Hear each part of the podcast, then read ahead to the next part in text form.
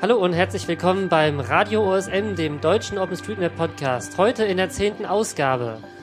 Mit mir hier im Studio in Frankfurt ist Marc. Hallo. Und in München ist der Andi. Genau, und äh, wieder in Frankfurt ist Peter.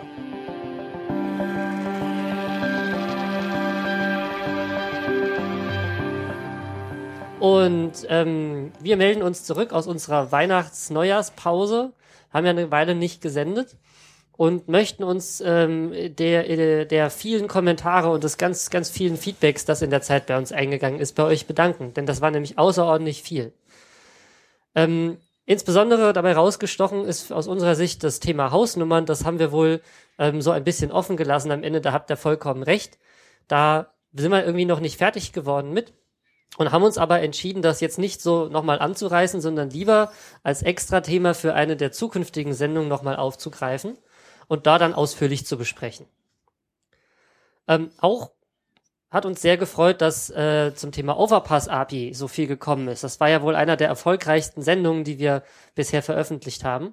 Da möchten wir insbesondere Stefan und Roland nochmal danken, die da wirklich ganz großartige Arbeit geleistet haben und eine ganz tolle Episode produziert haben. Wir haben uns sehr gefreut, dass die Kritik, die in der letzten Zeit kam, sehr konstruktiv war. Das heißt, es waren sehr viele Sachen dabei, das könnt ihr noch besser machen und das gefällt uns noch nicht so richtig. Und das ist genau die Art von Kritik und die Art von Kommentaren, mit denen wir am meisten anfangen können. Weil da kommen die ganzen Sachen bei rum, die wir eben noch nicht so richtig toll hinkriegen. Ja, und zu guter Letzt wollten wir uns noch bei euch bedanken, weil ihr so enorm freundlich und häufig auf die Flatterknöpfe drückt und uns damit Geld zukommen lasst. Denn wir können das gut gebrauchen. Nur mal so als Beispiel zu nennen, äh, sind wir gerade dabei, uns Verlängerungskabel für unsere Headsets zu besorgen, damit wir beim Podcasten auch ein bisschen durch die Gegend laufen und besser gestikulieren können. Oder auch die Anschaffung eines Kompressors für unseres Audio-Equipment steht zur Diskussion, wo, damit wir einfach noch geiler klingen und ihr uns noch toller hören könnt. So, und nun möchten wir genug machen, haben wir genug gemacht mit dem, äh, mit dem Vorgeplänkel und kommen auch schon gleich zu unseren Themen. Und das ist jetzt auch neu. Äh, wir kündigen die Themen an. Dann kündige doch mal an, Marc. Ja, also wir fangen mal an. Und zwar gab es eine Diskussion über den Twitter-Account auf OpenStreetMap. Da will ich mal kurz da vielleicht was zu erzählen, vor allem auch um den deutschen OSM-Ticker. Als nächstes äh, waren die Kriegsgebiete auf der Erde und in den OSM-Auseinandersetzungen. Ähm, da will der Peter etwas zu erzählen. Da gibt es demnächst einen Workshop.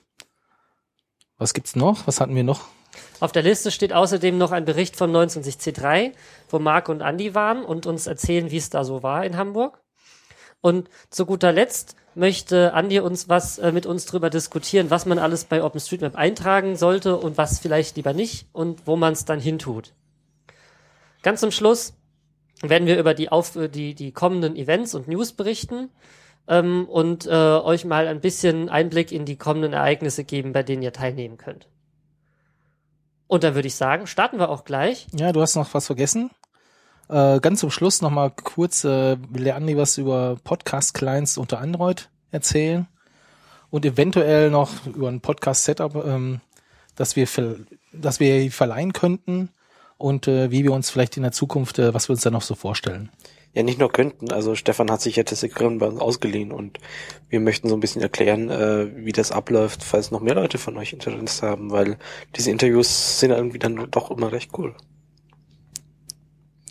Gut, aber damit wären wir im Prinzip mit der Übersicht fertig und fangen mit unserem ersten Thema an. Ja, das erste Thema. Ähm, auf der amerikanischen englischsprachigen äh, Talk OSM-Liste ähm, hatte Steve sich gemeldet und ein bisschen beschwert. Welcher Steve? Äh, Steve Coast. Also der ähm, Gründer. Der Gründer. Ja, in Anführungsstrichen. Ja, genau. Ähm, äh, es gibt ja diesen OSM OpenStreetMap äh, Account bei Twitter. Also der Account OpenStreetMap. Genau, der offizielle, der offizielle, inoffizielle äh, OpenStreetMap Account. Und äh, früher, aus der Vergangenheit, hatte Steve da wohl die Zugangskennung und hat darüber auch Tweets abgesetzt. Und vor einigen Monaten wollte er wieder einen Tweet absetzen und hatte gemerkt, dass äh, das Passwort wohl verändert wurde. Hat er nachgefragt und dann kam wohl irgendwie keine Reaktion. Und ähm, ja, dann hat er jetzt vor ein paar Tagen einen kleinen Rand abgelassen.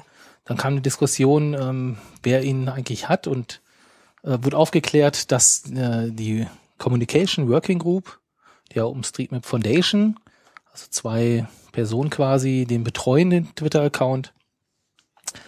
Und äh, wenn, ich glaube, der Vorschlag kam dann, wenn äh, Steve einen Tweet hat, dann soll er den einfach der Communication schicken und äh, die gucken sich den an und lassen den dann durch. Die Communication Working Group besteht aus zwei Leuten. Tweets, Äh, Tweets mit Review. Ja, das war so ein bisschen Tweet mit Review. Oh. Es ist irgendwie nicht alles in Stein gemeißelt und ich glaube, ich habe es jetzt auch zum Schluss gar nicht mehr so verfolgt. Ähm, ich habe es eigentlich mehr verfolgt, weil ähm, es gibt in Deutschland ja auch ein äh, Twitter-Account ähm, OSM-Ticker. Genau.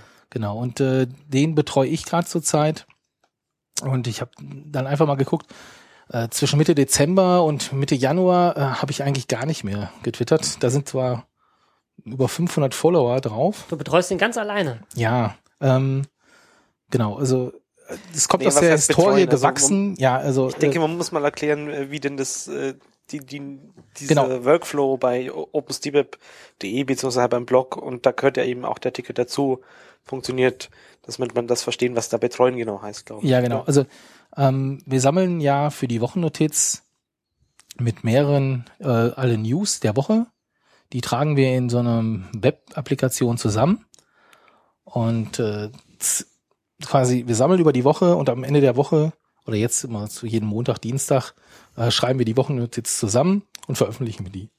Und Das heißt, ihr legt äh, pro Woche ein Dokument an, in dem halt die Woche über irgendwelche Links auf, äh, was halt so über Twitter, Mailinglisten, Forum und so weiter reingekommen ist, was potenziell interessant ist sozusagen. Ja, genau.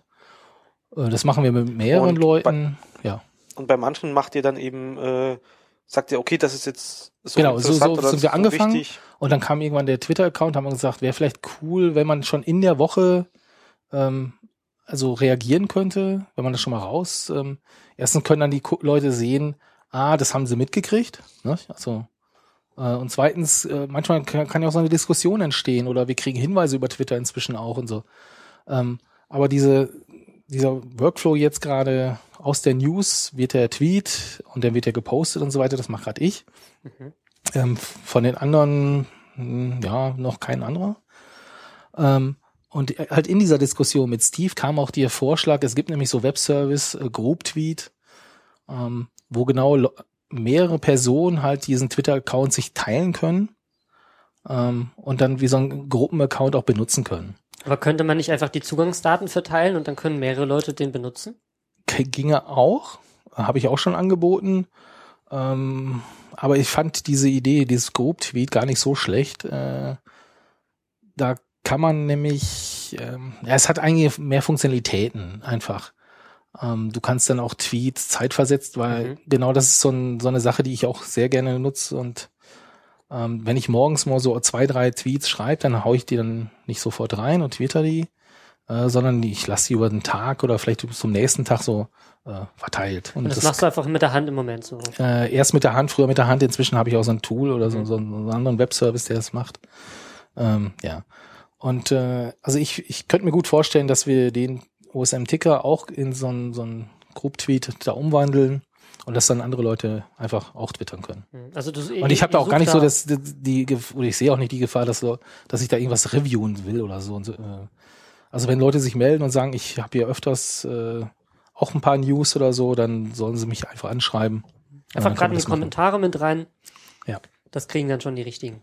Ja. Also wer schon immer mal wissen wollte, wie man so ein Twitter-Ding befüttern will und kann und Oder halt die ganze Zeit am Rumsurfen ist und ganz tolle Links findet und äh, die immer aber dann äh, das nicht in, den, in die Wochennotiz vielleicht schaffen, das wäre doch was für euch.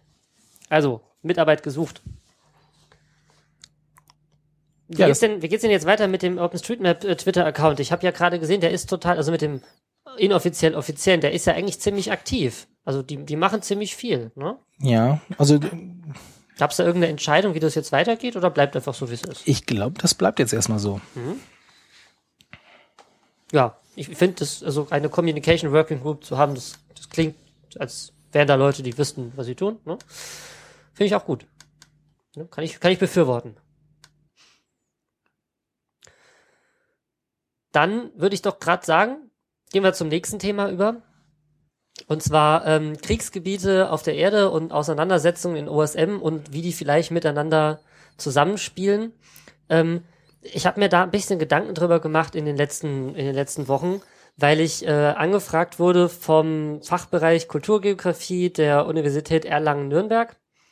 Die planen da irgendeinen so ein, so so ein Workshop äh, zu dem Thema und ähm, haben mich gefragt, ob ich da ein bisschen was zu, äh, zur äh, OpenStreetMap History Auswertung erzählen kann. Das ist ja so ein bisschen mein Steckenpferd.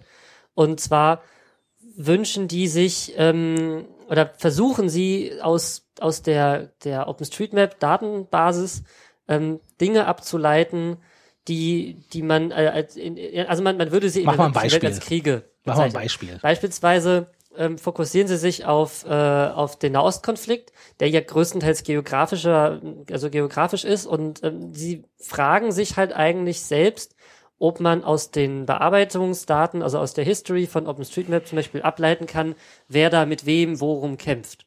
Also man muss sich das so vorstellen, jetzt seit es OpenStreetMap gibt oder mit OpenStreetMap als Werkzeug, ist es zum ersten Mal so, dass Israelis und Palästinenser gemeinsam an einer Karte arbeiten und quasi gemeinsam definieren, wo die Grenzen liegen und wo, also welches Stück Land wem gehört. Und das ist ja gerade der, der Konfliktteil, den es da gibt. Und sie fragen sich halt, ob man das aus den, aus den Edit-Daten bei OpenStreetMap erkennen kann. Und ähm, ja, ich finde das einen interessanten Blick. Also ich muss sagen, ich habe OpenStreetMap History bisher immer nur so im, im lokalen Umfeld gesehen, so naja, da ist halt ein Idiot, der löscht irgendwie Häuser. Aber so im globalen Maßstab habe ich mir das noch nie angeschaut. Und was möchtest du da jetzt in Vorbereitung für diesen Workshop dann machen?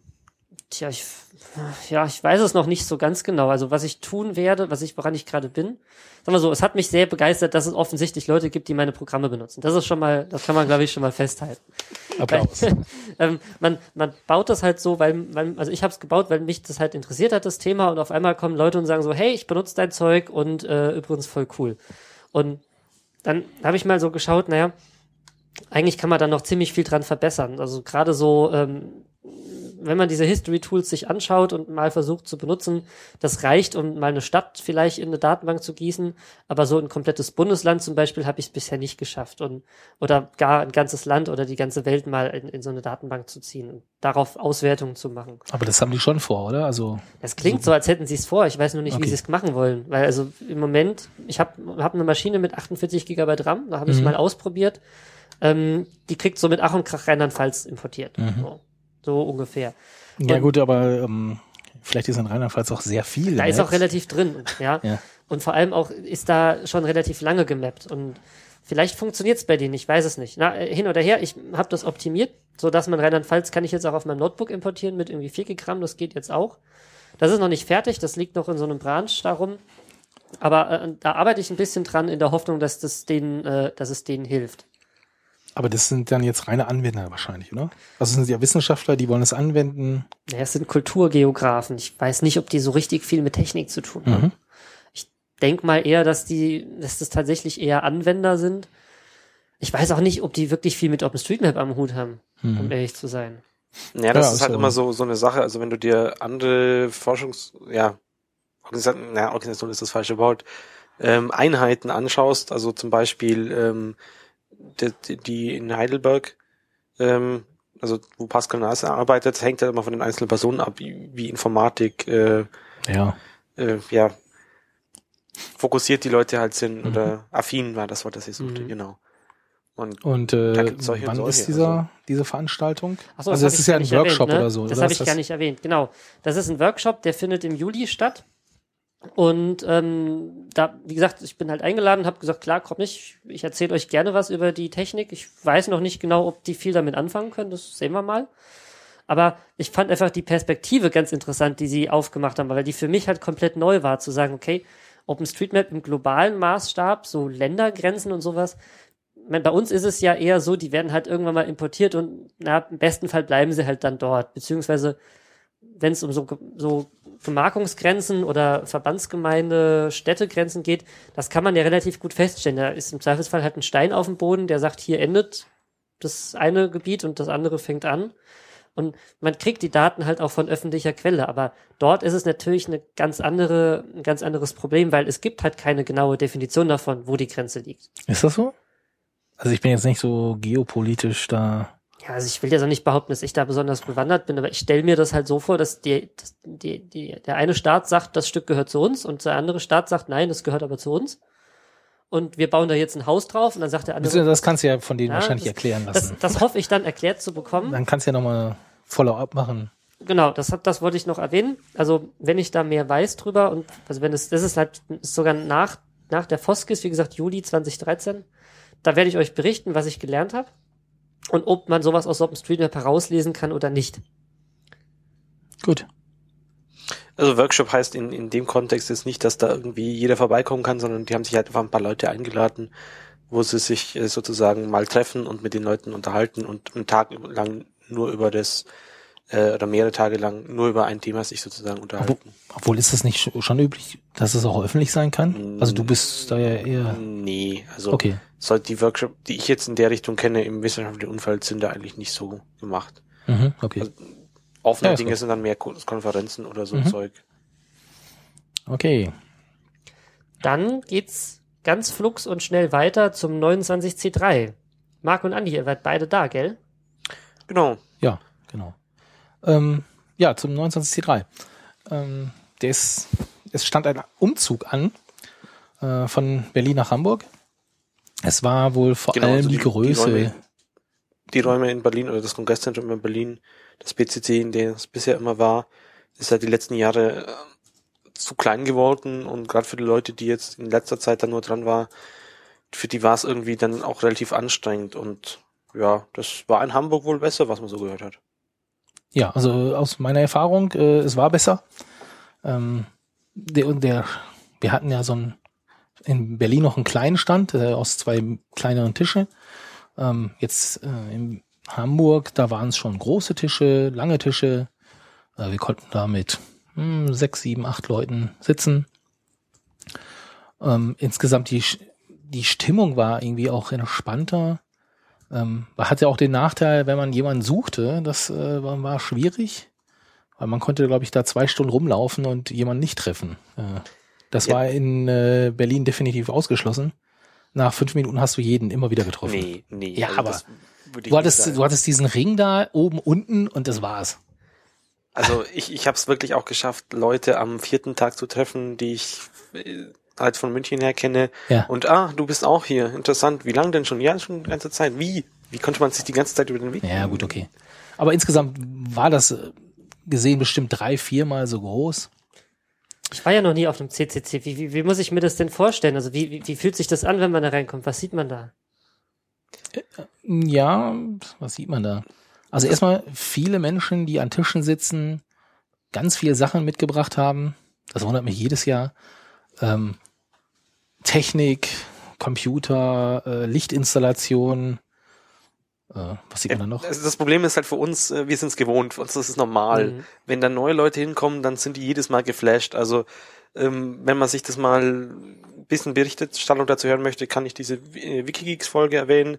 Link gibt's in den Kommentaren. Auch so mit einzelnen Kapiteln kann man sich dann schön einzelne Dinge anschauen. Da ist zum Beispiel auch ein Interview dabei, wo sie sich mit jemandem unterhalten, der das erste Mal auf so einem, auf dies, also auf dem Chaos Communication Kongress äh, C3 ähm, ist und da kommt es eigentlich relativ gut rüber, wie das so wirkt. Ähm, für mich ist es halt einfach, einfach normal, dass, dass da alles blinkt und bunt ist. Und aber Leute, die jetzt dieses Kongresszentrum auch von anderen Kongressen meinten, äh, oder kannten, äh, haben das nicht wiedererkannt, weil das äh, die die Helfer da so alles umkonstruiert haben, ähm, dass es halt auch mal wirklich cool ist mit Lichtfarbe und also vorne dran stand da steht auch groß CCH, weil Kongresszentrum Hamburg. Das haben sie irgendwie am ersten Tag dann in CCC umgebaut mit mit einem Stück Teppich, äh, in dem sie das Haar halt entsprechend umgeformt haben. Äh, sie haben irgendwie ringsrum alles Mögliche hinprojiziert. Also Ja, und ich fand, es war auch, also von den Bildern, also im Internet kann man sich natürlich den Kongress äh, vorher angucken, in so Bildern. So sieht so 70er Jahre, so steril, so irgendwie so komisch aus. also das Gebäude meinst Das du? Gebäude und auch Das innen, so, ja. so insgesamt. Ähm, Und äh, jetzt, wenn man da reinkommt, ich fand es war flauschig, weil da war überall Teppich. Irgendwie, Ja. es war eine gemütliche Atmosphäre. Überall waren Sitze, man konnte sich wirklich überall hinsetzen. Es war immer Platz da. Ähm, ja, es war einfach äh, nett. Also der Saal 1 hatte irgendwie 3000 Plätze. Genau, und das Äh, und muss man es dazu sagen, das ist ja der Kongress, ist es ja da. Ähm, das heißt, es sind Vorträge. Es waren drei parallele Tracks, richtig? Yep. Also Genau. Vortragstracks. Genau, Vortragstracks. Ähm, wobei, ich muss ehrlich sagen, äh, ich habe nicht viel gesehen. Nö, ist auch nicht notwendig, kann man sich Genau, weil, äh, weil, das habe ich die Jahre davor auch schon gemerkt, äh, diese hervorragende Videoaufnahmen, die kann man sich nachher wirklich äh, angucken. Äh, also da verpasst man eigentlich nichts. Äh, also wo ich jetzt noch drin war, waren die Lightning Talks, ähm, weil das fände ich immer spannend, also so, so diese kurzen, knackigen Sachen. Äh, da ist auch ein bisschen Action drin in der ganzen äh, Veranstaltung, finde ich, und das, das macht Spaß dabei zu sein. Was ist denn der Unterschied zwischen einem Vortrag und einem Lightning Talk? Also ein klassischer Vortrag dauert in der Regel 45 Minuten plus 15 Minuten Fragen. Der muss vorher, x Monate vorher eingereicht werden, wird dann durch ein Content-Team reviewed und eben nur die, die wirklich was taugen, kommen durch. Lightning Talks kannst du einfach irgendwie einen Tag vorher, wenn noch freie Plätze sind, im Wiki dir einen Slot holen und dann erzählst du halt in der Regel fünf Minuten. Sie hatten dieses Mal auch so noch andere äh, Varianten drin äh, über ein Thema und wenn dir halt das nicht gefällt, dann wartest du halt fünf Minuten und dann kommt wieder was anderes. Ähm, und, und hast dann nochmal so ein eigenes Format. Also es, es gibt dann noch ein weiteres Format namens Workshop, wo das Ganze halt ähnlich organisiert ist wie bei den Lightning Talks, nur dass es halt dann mehr so, äh, du setzt dich als Gruppe mit zu 10, 20 oder so in den Raum und äh, diskutierst da über irgendwas oder so. Wobei nicht Ja. nur, auch du machst auch was, ne? Also es waren ja völlig, also Es gab alles Mögliche. Also an Workshops, also wirklich äh, von Löten über äh, Kochen, glaube ich, über äh, also es, es war überall wurde was gemacht. Also das war echt, das fand ich fantastisch. ja. Ich habe ja einiges über das Catering gehört. Das sei ja wohl ziemlich, äh, es, es sei wohl nicht so das Beste gewesen. Ja, was heißt Catering? Also du hattest im äh, Gebäude quasi von den örtlichen, was sind das? Also die Caterer, ja, Mhm. so ein paar Angebote. Es ging so, also wobei man muss sagen, das ist ja so zentral gelegen. Dieser in der Nähe ist so fußläufig fünf Minuten der Bahnhof. Und Nee, äh, das, sind, das sind mehrere Bahnhöfe. Also muss Hamburg mehr, ja. war ich auch überrascht, aber da gibt's irgendwie äh, vier bis fünf, also Hamburg-Harburg, Hamburg Hauptbahnhof, Hamburg-Dammtor. Da ja, aber dieser das CCH. fußläufige ist doch der eine, der, wo man aussteigt. Das war Hamburg-Dammtor. Genau, Das, du ist kommst halt, sogar mit dem IC an, ne? das, Genau. das konntest du am ersten Tag auch sehen. Die Leute sind aus dem ICE gefallen, äh, 18 Meter und dann waren sie da. Ja, fantastisch. Also, ja, und die letzte Haltestelle ist dann Hamburg-Altona. Also keine Ahnung, warum da in Hamburg so viele äh, Bahnhöfe sind. Also ja, aber was ich sagen wollte, also an diesem Bahnhof, da konnte man auch sehr gut äh, essen. Also, das war wirklich äh, gute, gute Wahl. Ja, und das Kongresszentrum liegt ja relativ in der Innenstadt. Also das war damals, also als man uns für das entschieden hat, haben, also in dem Fall jetzt uns als CCC, ähm, war das ja eigentlich ein, ein das der Hauptkriterien, äh, warum es auch unter anderem diese Location geworden ist. Ja. Also wir könnten noch mal was zum OSM-Stand sagen. Ja, das wäre irgendwie angemessen in einem OSM-Podcast, oder? Genau, also man musste erst erklären, es gab in kompletten, also ähm, die, diese 3000 äh, Plätze in den Saal gab es auch nochmal quer übers äh, komplette Gebäude verteilt in sogenannten Assemblies. Und da gibt's eben, eine Assembly war eben der OSM-Stand. Echt, hatten die so viel Platz? Ja, es waren noch 3000 zusätzliche äh, Ja. Stühle komplett verteilt über in diesen Gängen und so weiter. Mhm. Und da gibt's halt so verschiedene Art und Weise. Also manche hatten ihre Assembly als Stand aufgebaut, wie zum Beispiel OpenStreetMap. Das waren, wie du vorhin schon erzählt hast, ähm, Partition nebeneinander und da konnte man dann als äh, jemand, der eine Frage zu OSM hat, äh, zu euch hinkommen und dann äh, seine Fragen beantwortet bekommen im Prinzip. Genau. Du was auch quasi den Tag über so passierte. Also Ja. es, ich Was- kann mich nicht sind erinnern, das dass nicht jemand Fragen? davor stand und äh, irgendwas gefragt hat, diskutiert hat oder so. Dann hatten wir noch, jemand hatte so ein iPad auf dem Ständer mitgebracht, hat man da vorgestellt und äh, da konnten auch Leute dann mal schnell hier äh, durch die OSM-Karte sich diskutieren, warum das jetzt so aussieht oder nicht aussieht und äh, ja, das war, fand ich sehr gelungen. Wie viel, wie viel waren wir am Stand?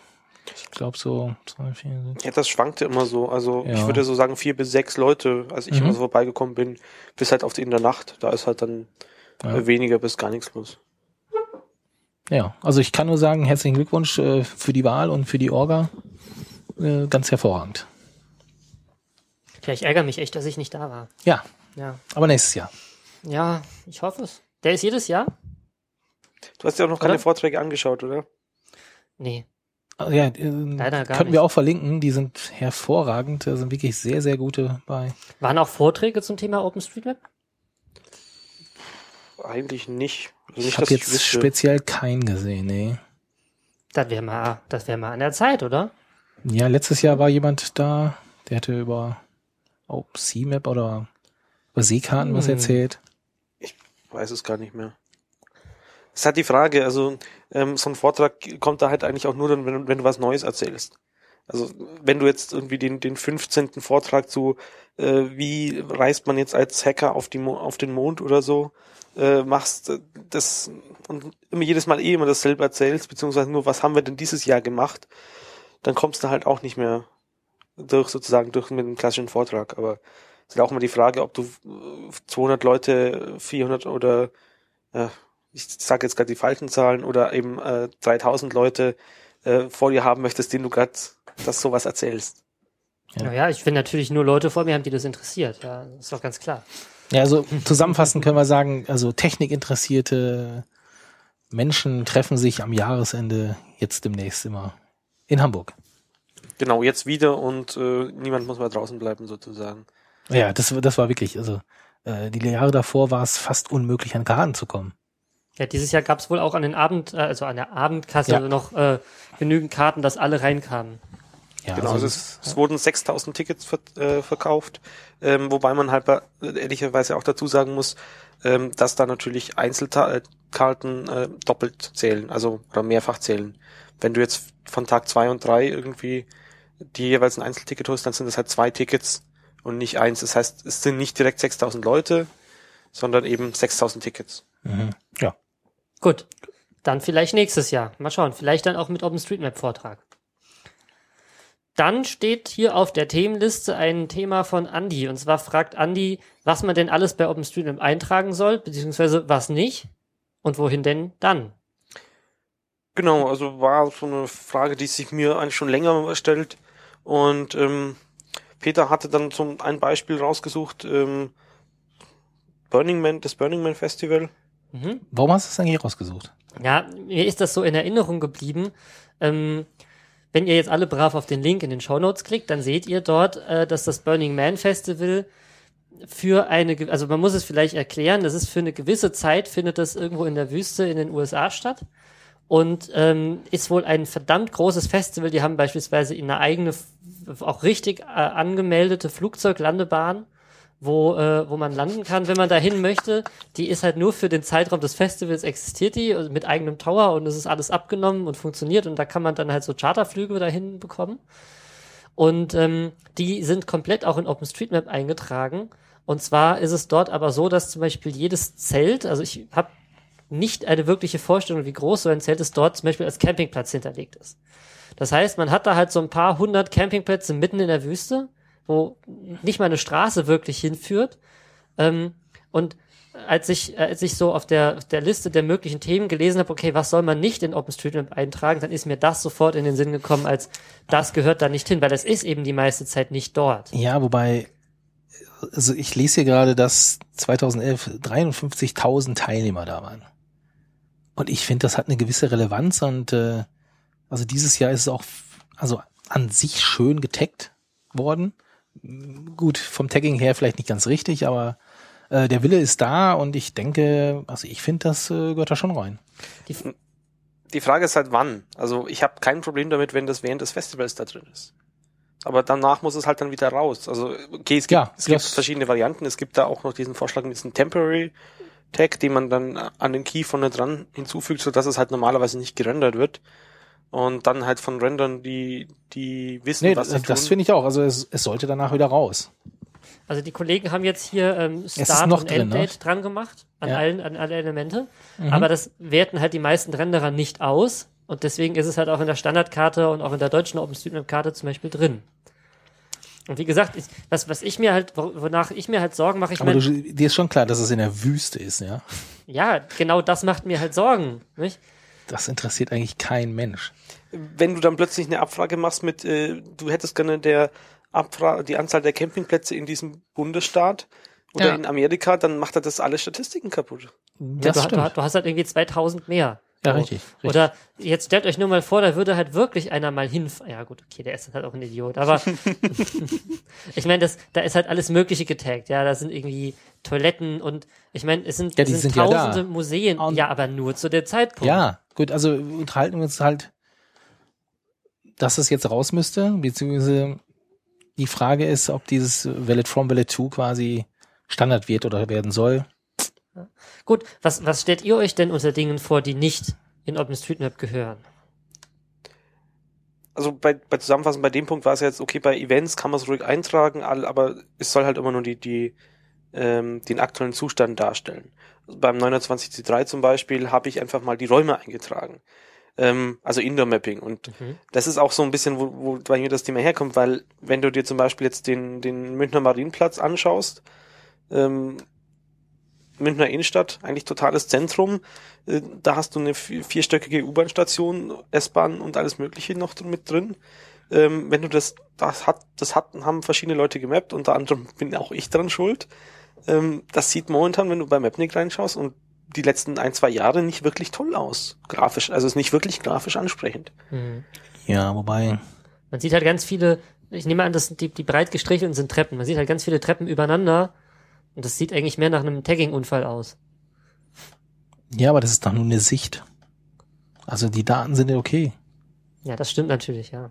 Dann ist halt wieder die Frage, okay, wo muss man das anpassen? Also für, für Footways ähm, haben wir inzwischen eine Lösung gefunden. Dann nehmen wir halt jetzt einen anderen Tag, den, der, der, den, der den normalen Render nicht rendert, aber St- Treppenstufen sind Treppenstufen. So, und da kannst du nicht unterscheiden, ob die jetzt Untergrund, also ich würde Doch, das haben die denn keinen, Datenmodell kaputt, ich bin ja jetzt nicht ganz confirm. Untergrundtreppen oder nicht. Also Habt ihr da irgendwie mit äh, Layer oder so, arbeitet ihr da oder nicht? Ja, du kannst halt, wenn du einen, wenn du einen Renderer oder Editor hast, der Filter regeln kann, kannst du halt auf, auf die einzelnen Ebenen filtern, weil die Ja. haben halt jeweils ein gewisses Attribut. Genau. Aber der Ähm, normale Renderer macht das nicht. Also bei dem, bei dem OSM Topego SQL, das schaut sich den Layer Tag zwar an, aber nur um zu entscheiden, was es ma zuerst malt. Also es malt halt die unteren Dinge zuerst und dann die, die weiter oben kommen, oben drüber, damit du quasi unten die Autobahn malst und dann oben drüber die Brücke. Mhm. Aber das, da geht's nur um die Zeichenreihenfolge. Und da die Treppen ja transparent sind quasi, also malt, malt er halt einfach eine Treppe über die nächste, über die nächste, über die nächste.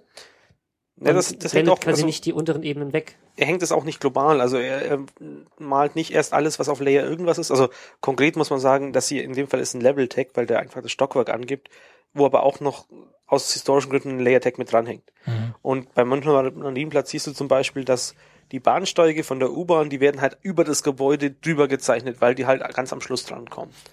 Ja. Obwohl drüber eigentlich eine Fläche ist, äh, die Fußgängerzone, die es überblenden könnte. Die Fußgängerzone wird sogar überblendet, aber ähm, das Gebäude nicht. Ja, aber eigentlich, also Und ähnliches Problem, okay, da, da sieht es jetzt blöd aus. Ähm, ähnliches Problem, wenn du ein normales Gebäude nimmst. Also ich habe mal wieder mein, mein Standard-Testfeld für, für Indoor-Mapping äh, in normalen Gebäuden benutzt. Ähm, Ja, aber also eigentlich, also ich, ich finde, äh, was jetzt gerade aktuell ein Problem macht, das sind einfach, dass die Tools damit noch nicht zurechtkommen. Das heißt, die müssen einfach weiterentwickelt Ja, werden. die Frage, die Frage, die man sich halt eigentlich immer stellen muss, ist, wenn ich jetzt etwas Neues mache, also beispielsweise ich fange mit Indoor Mapping an, nehme ich dann Rücksicht auf die alten bestehenden Tools und mache meine Tags so, dass sie quasi die alten Tools nicht durcheinander bringen. Oder sage ich, ich habe was Neues gemacht und jetzt müssen sich alle Tools an meine neuen, an mein neues Schema gewöhnen. Und zwar sofort, ab, ab jetzt. Ist das so ein Entweder-Oder? Ich glaube, jeder nimmt Rücksicht schon, so wie soweit es geht, aber bei einigen Sachen geht's halt nicht, ja. Dann, wenn du mal was Neues machen willst, dann musst du halt was Neues machen. Ja, die Frage ist halt, ob man sich mit so zu viel Rückwärtskompatibilität nicht auch irgendwann Genau, das, mal, das habe ich Sachen nämlich kaputt Angst. macht. Weil Ja, die Innovation und, und die Weiterentwicklung geht dann flöten. Also wenn du dann sagst, ich baue nur das ein, was der Mapnik auf der OSM-Karte zeigt, ja, herzlichen Glückwunsch. ja, aber eigentlich wäre so. Die, das Argument, was ich ja vorhin gebracht habe, war, eigentlich sollte man das ein, äh, einbauen, was gerade, also bei mir war es in dem Fall so, äh, eigentlich möchte man es so einzeichnen, dass es der Mapnik gerade nicht zeigt. Und äh, Ja. das beeinflusst auch wieder das Tagging-Schema. Also Aber dann, Gut. Äh, Also abschließend können wir es, denke ich, nicht klären. Ähm, es gibt Dinge, die, die definitiv nicht in OpenStreetMap gehören. Ähm, genau, kommen wir nochmal dazu. Vielleicht wir uns über Sachen, die da nicht reingehören.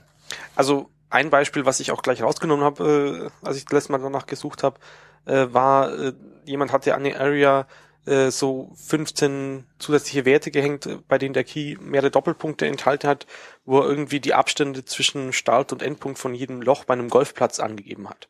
Also das gehört für mich einfach nicht in USM und das habe ich halt dann rausgeschmissen. Die Frage ist, die Abstände könnte man doch aus der Geometrie der Punkte eigentlich auch selber ermitteln. Er, er ist nicht mal auf die Idee gekommen, die Punkte einfach einzeln einzuzeichnen, sondern hat es Ja. an einfach an die Fläche gehängt von der Ja, kompletten d'accord, die, Dinggebiet. das, das hat da nichts zu suchen. Ja, nee, das ist Quatsch. Das ist wirklich Blödsinn. dann Zeug, was, was nicht mehr in der realen Welt existiert, würde ich zumindest entweder mit löschen oder diesen Temporary Tag dranhängen. Wobei, da gibt's ja jetzt, äh, ich habe das nur so gesehen, diese History-Projekt oder so. Mich- glaube ich, genau das versuchen, äh, Ja, für mich hat, hat, hat in der Hauptdatenbank von OSM immer nur die aktuelle, der aktuelle Zustand. Weder das zukünftige, ja, wobei, Ja, gut, aber ich, ich wollte nur als Hinweis, also wer sich dafür interessiert oder so, ähm, Da muss man halt vorsichtig sein. Wir, wir hatten es vorhin schon mal von History, da geht es aber um was anderes. genau. Also dieses History-Projekt, das du ansprichst, den geht es zum Beispiel darum, ähm, wenn ich es richtig verstanden habe, sowas wie äh, äh, römische Wege, also äh, altrömische Viadukte und Ja, Wege klar, die- einzuzeichnen, die einfach heute nicht mehr da sind. Da ist halt jetzt irgendwie ein Ackerland oder Feld oder ein Ort oder sowas drauf. Eine, eine, eine Karte zu bieten, die sowas enthält. Und das gehört natürlich auch nicht in die OpenStreetMap-Karte rein. Also in die Hauptdatenbank, wie sie momentan wir haben. Richtig. Man, man muss sich immer nur vorstellen, was, was passiert denn mit der, mit der Person, die gerade ihr Navi im Auto benutzt und die dann halt auf einen altrömischen Weg geschickt wird, der halt eigentlich mittlerweile quer durch den Rübenacker führt. mhm. war auch So. nur so als Hinweis gedacht. Ähm, Also, aber ich, soweit ich weiß, gibt es da nichts Konkretes. Also das bezüglich dieser anderen Definition von History, also das Thema, was sich nicht später mit, mit beschäftigt. Es gibt halt ein paar Leute, die haben Ideen, aber wirklich konkrete Implementationen habe ich da nicht gesehen. Mhm. Ja. Was haben ja, wir also, noch, was, was nicht bei wenn OSM ich immer sagen soll, was nicht in OSM reingehört, dann sage ich äh, Importe. Das hat da nichts zu suchen. Also, Also ich Importe, bin die sich niemand kümmert. Ja, ich, weil, also ich glaube, OSM lebt von der Community, von aktiven Menschen, die was eintragen. Und äh, Importe helfen dabei nicht. Also dadurch gewinnst du keinen Menschen dazu, sich dafür zu begeistern, äh, die Sache aktuell und gepflegt und sonst was werden. Ähm, ich ich hab, denke jedes Mal, diese Importe, das sind so Datenleichen und die, da kümmert sich kein Mensch drum nachher mehr. Ich denke, man darf es nicht so verallgemeinern. Also, wenn eine aktive Community da ist, die sagt, ja, okay, wir sind jetzt 15 Leute und wir Ja, möchten, klar. dass diese Menge da an Daten importiert wird, dann kann man das sicher auch machen. Aber die, die viel benannten französischen Häuser, ähm, das bringt natürlich niemandem was. Kannst du noch mal was zu diesen Häusern in Frankreich sagen? Haben wir das nicht schon mal erklärt? Ja, das haben wir schon mal. Ich glaube, das könnten wir raussuchen. Ja, stimmt. Ich, ich packe einen Link in die Show Notes. Genau. Müsst ihr euch die, die alten Folgen noch mal anhören. Ja, ansonsten, ich, auch was noch in, nicht in OSM reingehört, ist aus meiner Sicht ähm, Tags, die mehr, mehr als drei oder vier Doppelpunkte im Key haben. Also da fängt natürlich gleich die, diese TMT-Tags, äh, TMC-Tags, die alte Variante davon ein. Ja, Ja, genau. Mit denen hatte ich auch schon so meine Schwierigkeiten beim Bearbeiten. da gibt's ja jetzt Aber du sprichst von einem alten Schemas. TMC-Schema, ne? Ja, also, Also im neuen ist es doch nicht so. Im neuen ist es besser. Da steht Okay. meistens nur äh, DI, also äh, TSM als Key drin. Dafür ist dann den Value komplizierter. Ähm, da gab's im März letztes Jahres ähm, auch einen neuen Vorschlag, also der, den man unter Proposed Features New TMC Scheme findet. Ähm, aber da keine Ahnung, was sich da jetzt getan hat. Also die haben da zwar ein bisschen rumdiskutiert, aber ich sehe da keinen äh, Fortschritt oder kleiner Disclaimer, ich äh, war auf der Veranstaltung äh, der Bonner Community, äh, wo mal dieses Schema vorgestellt wurde. Und äh, also ich fand es dann, wenn es einmal erklärt wurde, auch äh, verständlich. Ähm, da waren noch ein paar Punkte offen. Und nur leider weiß ich auch inzwischen gar nicht mehr, wie, wie ob es da jetzt weitergegangen ist, ob die Also- Sachen geklärt wurden. Dieses Proposal, das, das gammelt ja irgendwie seit, seit März letzten Jahres vor sich hin so ein bisschen. genau, also Ich glaube, das bräuchte mal wieder einen aktiven Maintainer. Naja, so. kurz gesagt, wir wissen nicht, wie es weitergeht. Also wir, wir bitten um sachdienliche Hinweise und äh, werden es dann in der nächsten Folge gegebenenfalls oder in einer der nächsten Folgen äh, mal ein Update dazu liefern, was da der aktuelle Stand ist. Aber auch da muss man halt wieder schauen, eigentlich müsstest du den halt das vom alten auf das neue Schema bringen. Und auch da brauchst du halt auch die Leute, die es tun, weil oder würde man in dem Fall so eine Ausnahme für, für automatisierte Edits machen? Ich weiß es nicht. Naja, es ist halt so eine Sache. Ich meine, die, die Daten sind sowieso kaum zu benutzen für einen Menschen. Also wäre nicht die Überlegung zu sagen, okay, wir putzen es nochmal komplett raus und fangen von vorne an und machen das irgendwie automatisiert. Die finde ich da gar nicht so schlecht. Ja. Ja, muss man auf jeden Fall drüber diskutieren, mhm. sozusagen. Weil die können auch parallel existieren.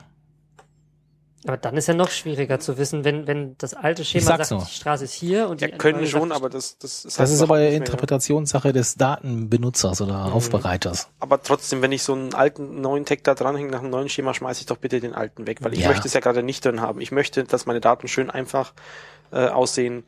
Ähm, ich, gerade TNC nützt ja nichts, wenn du das an zwei Stellen machst, dann sollte man ja schon auf Flächen in der Community oder mit mehreren Leuten vielleicht mal was machen mhm. und sich absprechen. Gut, zusammenfassend kann man, denke ich, sagen, ähm, es gibt ein paar Sachen, die nicht reingehören. Wir haben jetzt ja ein paar Beispiele genannt. Bei anderen Sachen sind wir uns unsicher. Und ähm, falls euch noch was einfällt, wo ihr sagt, das und das und das, das, das hat, ist mir mal aufgefallen, das gefällt mir irgendwie gar nicht, dann packt uns doch gerade als Beispiel das mal in die Kommentare rein. Und vielleicht können wir ja dann noch so ein bisschen weiter diskutieren, was denn reingehört und was nicht.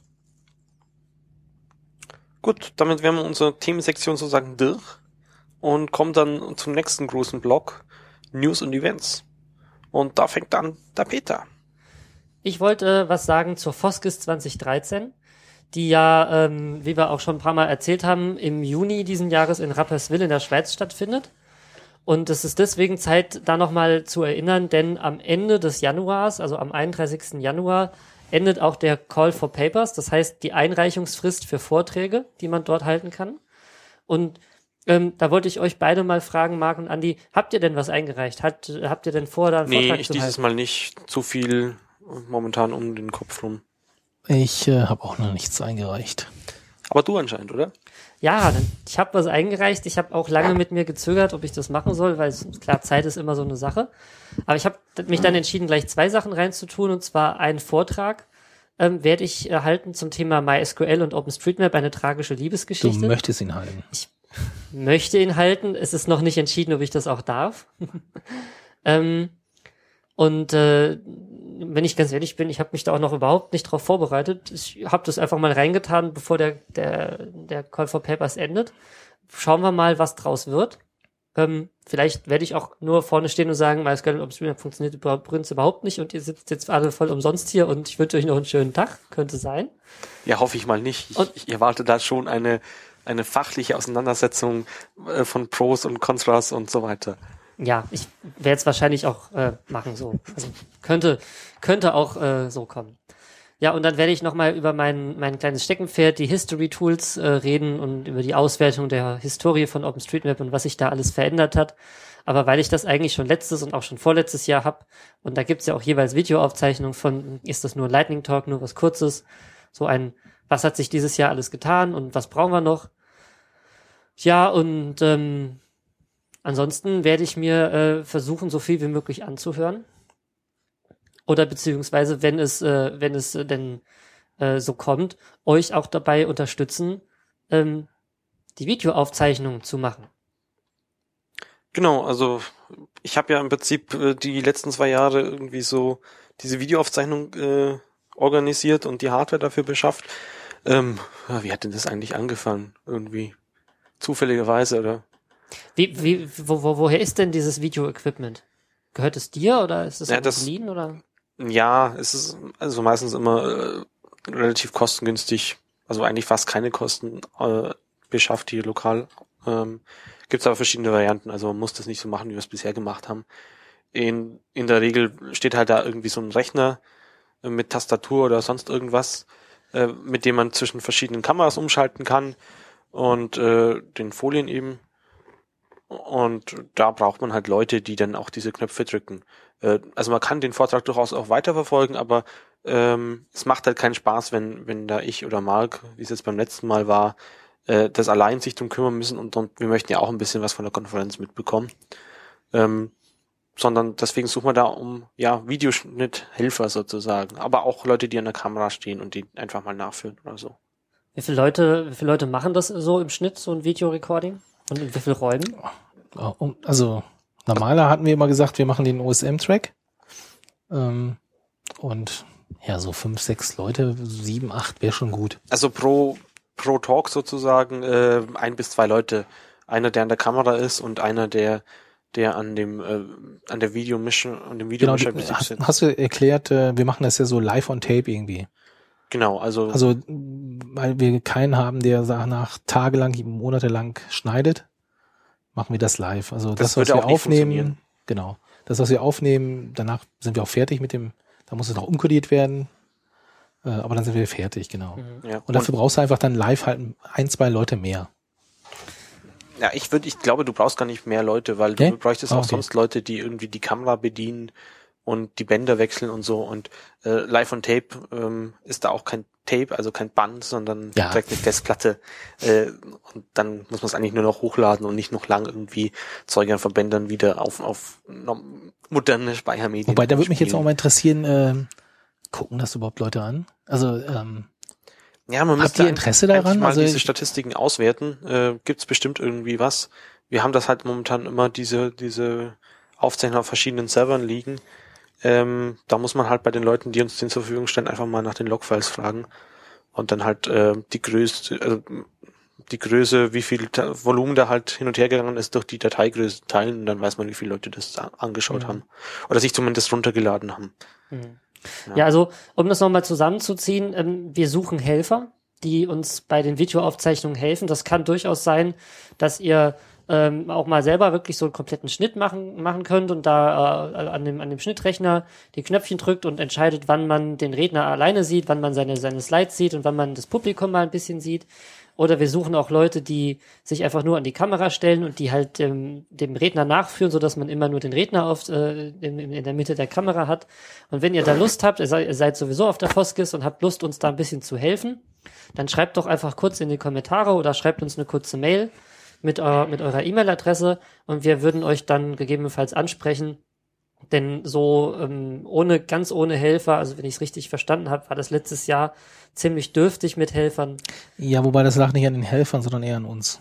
Ja, aber Äh, dann, wir haben das irgendwie nicht richtig kommuniziert und Ja, wir waren halt dies, also beim letztes Jahr äh, in der Organisation schon weniger Leute und äh, waren dann mehr damit beschäftigt, das, das drumherum zu organisieren, als Ja. dann wirklich die, den konkreten Ablauf. Da hatten wir halt letztes Jahr noch eine Person mehr, äh, da hat es besser funktioniert. Hm. Ja. Ja, und wie gesagt, dieses Jahr machen wir es, versuchen wir es eben im Voraus. Du bist ja mit dabei. Ich Also bin der- dieses der Jahr mit dabei, genau. Ähm, und nichtsdestotrotz, wir brauchen euch aber auch. Und wenn ihr, wenn ihr sagt, ja, da habe ich Lust, ich möchte da mitmachen und ich möchte vor allem mit den smarten Jungs vom Podcast mal ein bisschen was zu tun haben, dann schreibt doch kurz was in die Kommentare oder packt uns eine Mail rauf und dann, dann sind wir euch äh, sehr dankbar und werden euch vielleicht sogar namentlich im Podcast erwähnen als Dankeschön. ähm, Also- Aber braucht im Prinzip auch kein Vorwissen, äh, sondern das wird, wir, wir treffen uns da einfach ein bisschen vor der Konferenz, äh, zeigen euch mal, wie das Zeug funktioniert und schaut euch einfach mal im Vorfeld so ein Video an und dann wisst ihr eigentlich schon, was ihr genau tun müsst. Also keine Angst. Wisst ihr schon, wo ihr nächtigen werdet?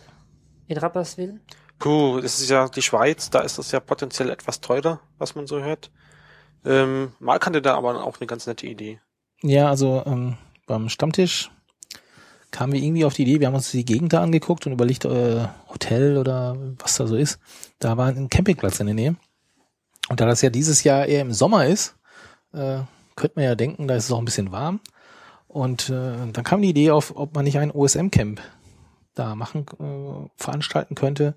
Im Sinne von veranstalten eher äh, irgendjemand, TM, äh, organisiert ein, zwei große Zelte, so die man vom DRK oder so kennt, diese Mhm. Katastrophenzelte oder wie man die nennt, keine Ahnung. Vielleicht mit Boden oder so. Ähm, ja, und dann kann man da vielleicht sogar kostengünstig äh, übernachten. Also ich finde das total interessante Idee. Genau, die Idee, also was wir uns natürlich fragen, äh, ist, habt ihr da Interesse dran? Also ähm, Lohnt soll es man sich, dass die sich jemand drum genau, lohnt sich das, äh, sollen wir uns die Mühe machen und versuchen auch vielleicht mit der Orga vor Ort äh, da was hinzustellen, ein Zelt hinzustellen oder Mhm. ja, könnt ihr ja mal vielleicht in den Kommentaren schreiben. Also ich bin ganz ehrlich, so, so Zelten und äh, Ravioli auf dem Gaskocher und so, das klingt, das klingt total reizvoll, finde ich. Ja, wobei das, äh, das Besondere an diesem Campingplatz ist wohl, das ist wohl gleichzeitig äh, so ein Bad. Also so ein, so ein frei, freies, Strand, ne? so ein Freibad oder so, genau. Ähm, und da können nur Zelte äh, aufgestellt werden.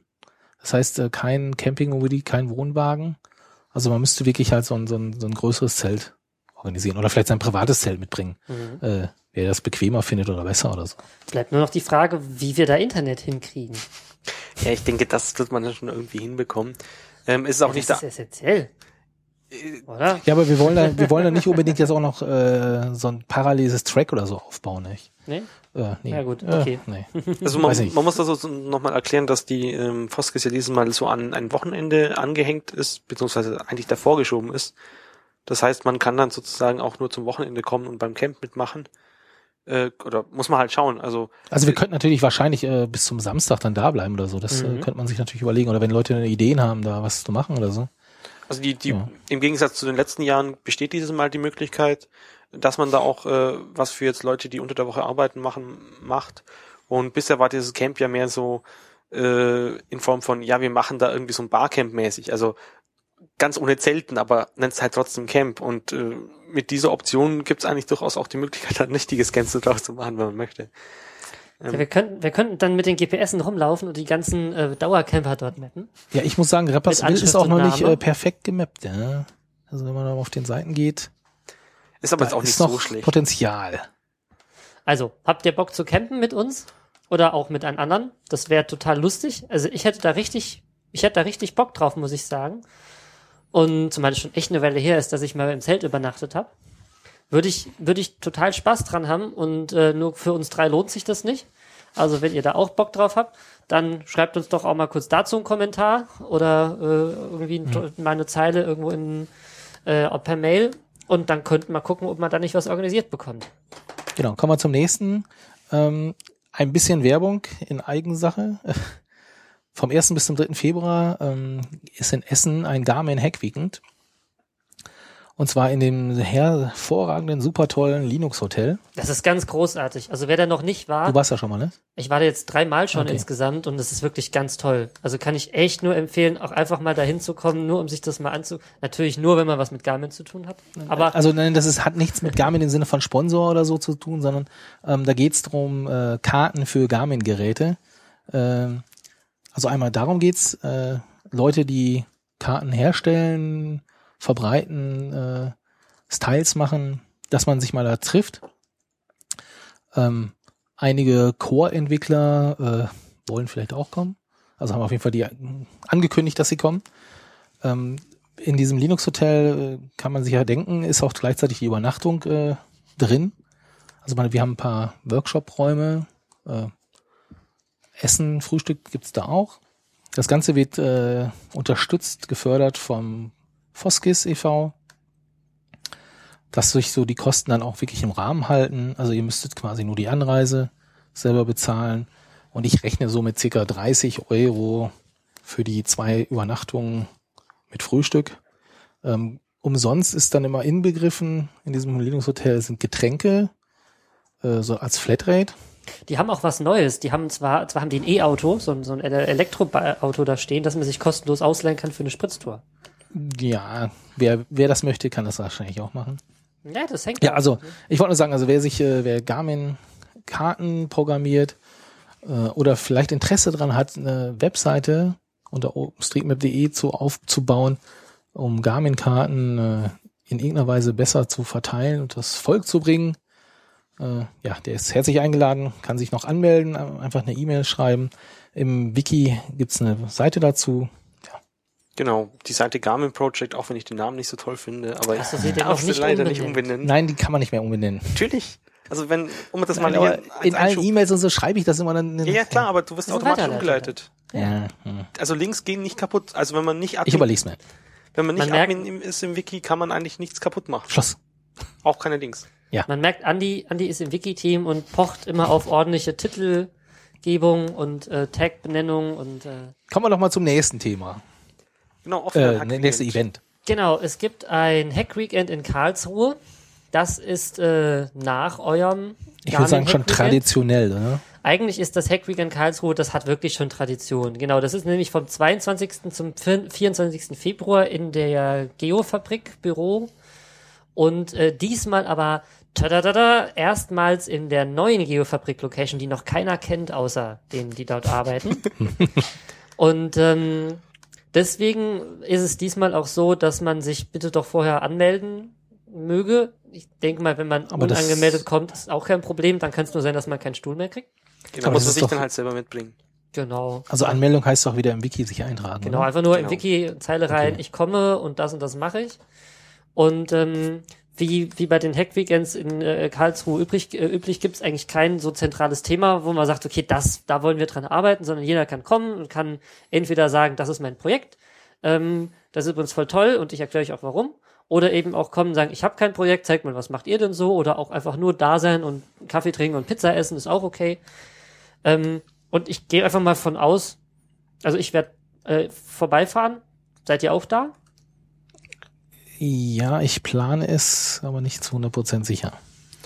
Ja, ich bin auch noch nicht hundertprozentig sicher, aber das sind gerade die erste Runde an Prüfung rum und ein bisschen Ausspann am Wochenende ist sicher nicht ganz verkehrt. Das heißt, im Kurzformat gesagt, es kann sogar sein, dass wir dort ähm, Podcast-Equipment dabei haben und vielleicht, wenn, wenn ihr was Interessantes zu erzählen habt, auch mal ein Interview machen oder wenn wir jemanden finden, der was Interessantes zu erzählen hat, schauen wir mal, was sich so ergibt. Und das wäre auf jeden Fall eine super Gelegenheit, uns mal zu treffen und uns mal zu unterhalten über den Podcast und über, ja, was euch gefällt, was euch nicht gefällt, was wir anders oder besser machen sollen. Und ähm, tja, wir werden davon berichten. So, jetzt haben wir sozusagen mit dem OSM-Teil sind wir jetzt komplett rum. Äh, Wir hätten jetzt noch so ein bisschen Meta-Podcast-Zeug. Ähm, Das heißt, wenn ihr euch den ersten Teil davon ähm, interessiert euch vielleicht noch, weil ihr seid ja auch hören, möchtet uns zuhören und habt vielleicht auch äh, Android und wisst dann nicht so genau, was ihr da am besten für eine Software verwendet, um äh, eure, ja, unsere, uns sozusagen runterzuladen, ohne das immer jedes Mal manuell zu machen. Genau, also unter iOS äh, gibt's da ja Instacast, das kennt irgendwie jeder, äh, der ein iPhone hat, aber unter Android ist man erstmal relativ hilflos, was man denn da jetzt nehmen soll. Es gibt natürlich alles Mögliche, ähm, aber ob das jetzt irgendwie sowas taugt, äh, dauert dann relativ lange. Also den ersten, den ich hatte, Acast, äh, habe ich ewig ein halbes Jahr gebraucht, bis ich ihn optimiert hatte. Den würde ich aber gar nicht empfehlen. Also wenn ihr was Freies sucht, ähm, das auch richtig Open Source ist sozusagen, dann kann ich diesen Volksempfänger empfehlen. Ähm, wer auch immer sich diesen Namen ausgedacht hat, ähm, ist vom Feature her, also man kann sich seine Podcasts halt abonnieren, äh, kann aber auch nicht nicht sagen, okay, den lädst du nur runter, äh, sondern es werden einfach alle, die man abonniert hat, runtergeladen äh, und dann muss man sich halt die hat man eine Liste von allen neuen Podcasts und kann die dann abschen, ähm, abspielen. Hat auch Flatter Support, also wenn ihr einen Flatter-Account habt, direkt mit Hm. eintragen. Das ist ein Feature, das ich euch Android-User ja sehr beneide. Ja, und das geht halt unter iOS nicht mehr, nachdem Apple sich darüber aufgeregt hat. Ja. Was Volksempfänger leider nicht kann, ist Playlisten. Also, dass du halt sagst, okay, ich möchte jetzt den, den und den hören und dann einfach dein Handy äh, die nächsten, je nachdem wie lange deine Podcasts dauern, ähm, Stunden in Ruhe lassen und dann immer nur auf Pause drücken und so. Ähm, kann es leider nicht, ist Open Source, kann man mal nachrüsten. Wer sowas momentan schon haben möchte, muss dann ein bisschen Geld aufgeben für Podkicker Pro. Ähm, der hat auch ein bisschen mehr Features. Also da kann man zum Beispiel auch sagen, okay, bei dem möchte ich nur über äh, bei dem Podcast möchte ich nur über neue Folgen informiert werden, aber noch nicht automatisch runterladen. Ähm, bei anderen Sofort äh, kann sich dann auch so konfigurieren, dass man immer einen, eine Benachrichtigung komm, bekommt, wenn eine neue Folge da ist, was ich halt zum Beispiel für die Vorlesung, Aufzeichnung, die ich in der Uni habe, mache, dass ich es relativ schnell anschauen kann. Ähm, hat aber wieder ein paar andere Probleme, sage ich jetzt mal, wie sie alle ein bisschen haben. Äh, Andi, ich habe eine Frage. Ja. Du als Android-Experte. Ähm, wenn, wenn man ein ziemlich neues Nexus hat und dann in diesem Google Play Store sich irgendeine OSM-App runterladen will, Mhm. dann steht da manchmal, diese App ist nicht für Ihr Gerät geeignet. Äh, hat, Was heißt das? Also ich kann das nur, Also das ist total neu, das ist äh, ich kann nur raten, äh, weil ich das Ding selber nicht hatte, aber das hatte, hast du bei, bei Android, äh, bei iOS auch, dass du halt, wenn du nicht das aktuellste Gerät hast, äh, dass dann manche Apps einfach nicht freigegeben sind, weil Ja, sie ich habe ja das aktuellste. Gerät. Bei, bei, bei, äh, ach so, es gibt natürlich auch die Länderbeschränkung. Das gibt's natürlich auch. Ja, oder müssen die, kann man, also ich weiß, bei iOS kann man auch angeben, ich bin für die und die Version, aber dann vergessen die immer auch zu sagen, auch in Zukunft, weißt du? Und dann, Wie in Zukunft. ja, also ich bin für 4.3 und für 4.2 und 3.5, was weiß ich. Ja. Keine Ahnung. Aber wenn ich jetzt äh, 4.4 habe, äh, dann sagen die, nö, für ihr Gerät ist es ein bisschen wenig geeignet. Obwohl die eigentlich laufen könnten. Also so irgendwie ganz doof, oder? Nee, oder also ich, ich glaube, die, die Entwickler haben unter iOS da gar keine Möglichkeit, zu, diesen Okay. Fehler zu machen. Also Ja, ich frage ja auch nur unter Android. Also, weil mir ist Ja. das jetzt schon mehrfach aufgefallen. Äh, ich wollte so eine Android iOS ab, äh, Android äh, OSM abholen und da sagte er mir, nö, geht nicht mit dem weißt du Gerät. denn konkret welche? Weißt du das noch? Nee, weiß ich nicht mehr. Ja, such das mal raus. Vielleicht finden wir ja den Typen, der das gemacht hat und können den mal äh, hier, ne? Mhm. ne? Mal, weiß schon, ne? In die Mangel nehmen. Also genau, und äh, dann kann man ein bisschen Werbung ja machen für den äh, Blog-Eintrag, die Android äh, OSM-App. Eine End-OSM. Also es gibt natürlich mehrere Ne, ja. OSM-Ads unter Ja. Android. Äh, Genau, da hat ein- Jan einen sehr Genau, langen Jan Artikel einen drüber kleinen geschrieben. Artikel geschrieben. Genau, er hat es irgendwie in Spanien ausprobiert und seine Erfahrungen da mal ähm, niedergeschrieben. Ich selbst teste das Ding auch gerade. Ähm, wobei er hat äh, schon so Probleme, die ich so jetzt nicht hatte. Ähm, in den Kommentaren waren einige Anmerkungen, die ich auch nachvollziehen kann. Ähm, ja. Also wir hatten zu dem Thema Apps ja auch schon äh, in Folge 2 oder 1, Mhm. äh, je nachdem wie man zählt. Ja, ich wollte nur ein bisschen Werbung für ja, Jans Artikel ja machen. klar, auch schon ein ausführliches Ding dazu und ich denke, dieser Artikel geht nochmal viel, viel tiefer auf die einzelne Anwendung schon ein. Ja. Ich neige ja dann doch leider immer dazu, auf, auf Google Maps zu gehen, aber eigentlich mehr deswegen, weil ich die Verkehrsinformationen da habe. Und da fehlt mir bei OSM noch eine App, die das irgendwie schön macht, aber vielleicht kommt es ja auch mal. Mit dem neuen TMC-Schema, bestimmt.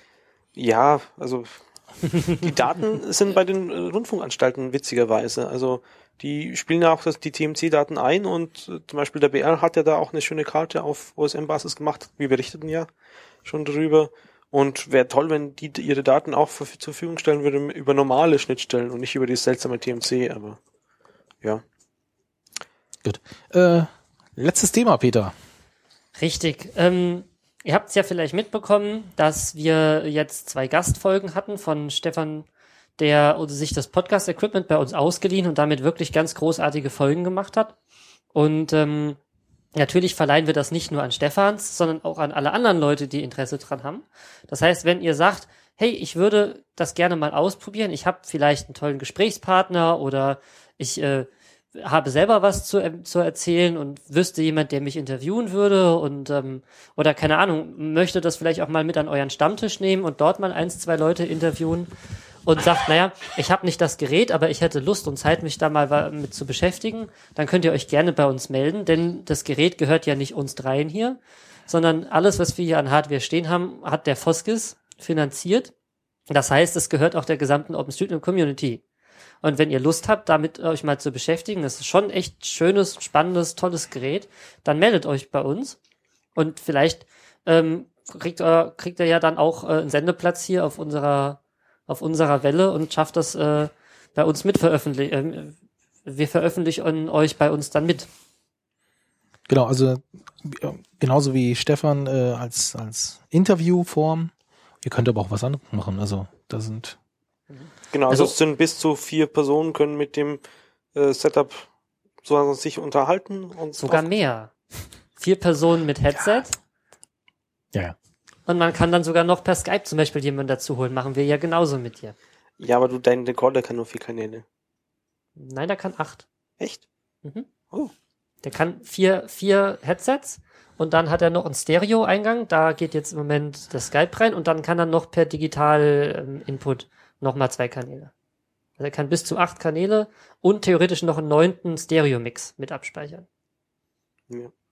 Ähm, was man nicht unterschätzen darf, ist der Platzbedarf, der das Ding halt, also einen halben Kubikmeter sollte man schon Pi mal Daumen einrechnen. Äh, so, es aber Ja, den, Trans den Transport müsste man sich irgendwie überlegen, wie wir das genau, aber das, das, da kümmern wir uns dann drum. Ja, also macht euch da mal jetzt halt nicht so viel sagen, Sorgen. wo Das ihr ist zwar etwas schwieriger, das im Zug zu transportieren, aber in den Kofferraum passt das ganz locker Ja. rein. Also es ist so eine, eine Kiste, ein etwas größerer, eine etwas größere Kiste, ähm, plus je nachdem, ob ihr halt nur ein oder zwei Headsets braucht oder gleich den gesamten Satz mit allen vielen plus Verlängerungskabel, halt dann noch eine zweite Kiste dazu. Aber das ist überhaupt kein Problem, das hinten in den Kofferraum reinzupacken und irgendwo mit hinzunehmen. Ja. Vielleicht gibt's halt wirklich äh, alte Radio-Haudegen, so wie der Stefan, äh, die früher mal Radio gemacht haben und jetzt wieder vielleicht Spaß haben, ihr neues Hobby äh, mit dem alten zu verbinden. Ja, wir würden uns freuen. Und im Zweifelsfall stehen wir euch natürlich auch für Fragen zur Verfügung. So wie, wie schneide ich sowas und was kann ich da in Open Source Software zum Schnitt benutzen und zum Produzieren? Da stehen wir euch natürlich auch gerne zur Seite und sagen, machen mit euch dann zusammen was. Oh ja, und was dabei passieren kann und was dabei Tolles rauskommen kann, habt ihr ja selber schon gehört. Genau, also die zwei OSM Talk Folgen bisher sind genauso entstanden. Okay, damit wären dann im Prinzip durch den heutigen Inhalt durch. Etwas kürzer als sonst. Äh, Dafür aber etwas besser. Ja, genau. Ähm, die nächste Folge live sozusagen, hoffentlich wieder, weil dieses Mal gab es leider nicht live, wie ihr vielleicht gemerkt habt, ist am 14. 14. Februar, Donnerstag wieder. genau Wir- selbe Welle, selbe Stelle. Genau, wie immer auf streams.xenim.org. Alle Details zu unserem Podcast findet ihr auch auf blog.openstreetmap.de und dann oben rechts auf Radio USM klicken. Da findet ihr nicht nur die Folgen, die anderen Folgen zum Download, sondern auch eine Information darüber, wie, wo ihr uns live hören könnt, wann ihr uns live hören könnt und wo ihr euch dann im Chat beteiligen könnt. Und äh, unsere E-Mail-Adresse steht da auch nochmal. Also wenn ihr uns was äh, zuwerfen wollt, was nicht in die Kommentare passt, was vielleicht nicht für jedermanns Augen und Ohren bestimmt ist, dann ist das eure Anlaufstelle. Und damit möchte ich mich eigentlich Ja. auch schon wieder verabschieden von euch. Herzlichen Dank. Vor allem von euch beiden. Dann ein, ein Tschüss nach München. Und ein äh, Zurück ins Funkhaus nach Frankfurt. Ja. Bis zum nächsten Mal. Frohes Mappen noch. ja, ciao. Ciao.